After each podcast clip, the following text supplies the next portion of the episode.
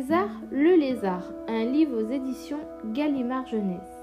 César le lézard. Dans le bas du jardin, dissimulé entre les pierres du vieux muret, se trouvait une porte. Une toute petite porte devant laquelle le visiteur devait faire preuve d'une infinie patience, s'annoncer au moins dix fois de suite pour qu'enfin elle s'entr'ouvrît une petite tête effarouche qui disait Tu m'as fait peur. Tu sais comment c'est dans le jardin? Il faut être prudent. Et le visiteur de répondre quelque chose comme Mais enfin, César, qui veux-tu que ce soit? en pensant Vraiment, quel froussard ce lézard Bien que le comportement étrange de César n'étonnât plus guère son voisinage, il surprenait toujours les autres par sa drôlerie. Pour assister au spectacle de ses gesticulations, il suffisait de le réveiller au milieu de sa sieste. Il sursautait alors si vivement et décampait avec tant d'ardeur qu'avant même de lui dire Oh, pardon, sa porte était déjà verrouillée à triple tour.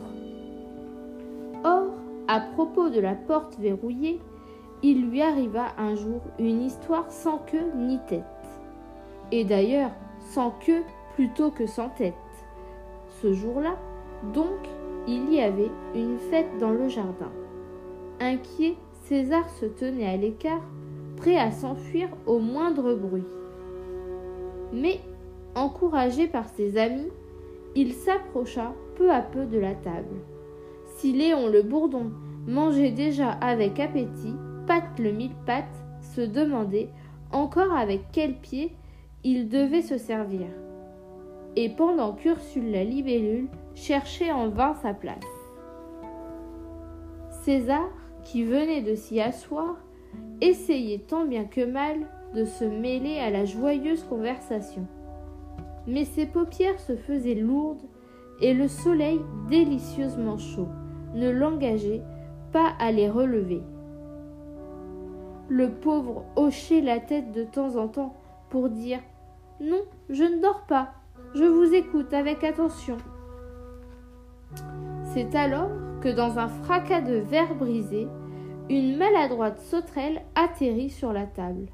Saisi d'une affreuse panique, César se redressa brusquement et devant ses amis consternés qui le suppliaient de garder son sang-froid il disparut, ventre à terre, vers sa maison. Seulement, dans sa grande précipitation, il se trompa et la porte qu'il claqua derrière lui n'était pas la sienne. Haletant, la langue pendante, il comprit enfin sa méprise et recula d'effroi. Soudain, une forme abominable bougea dans les ténèbres du sinistre endroit. Tandis que ses membres tremblaient à se rompre, une voix caverneuse se fit entendre. Approche, courageux visiteur.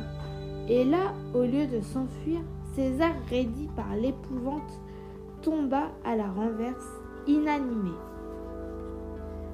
Eh bien, courageux visiteur, s'exclame Dolly la chauve-souris en examinant le pauvre lézard avec anxiété. Tu sais, il ne faut pas les écouter, s'empressa-t-elle d'ajouter.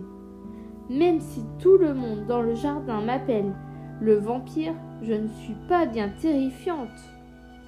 Malheureusement, l'écho qui résonnait dans l'antre obscur de Dolly reprenait avec insistance Vampire, vampire, terrifiante, terrifiante.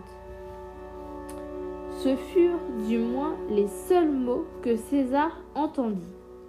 Il rassembla donc le peu de force qui lui restait et d'un bond se précipita vers la porte. Ne t'en va pas, reviens, implora Dolly en le retenant. Mais le lézard se débattit avec tant de vigueur que le bout de sa queue se brisa. Alors, sans demander son reste, et profitant du désarroi de la chauve-souris, il lui faussa compagnie.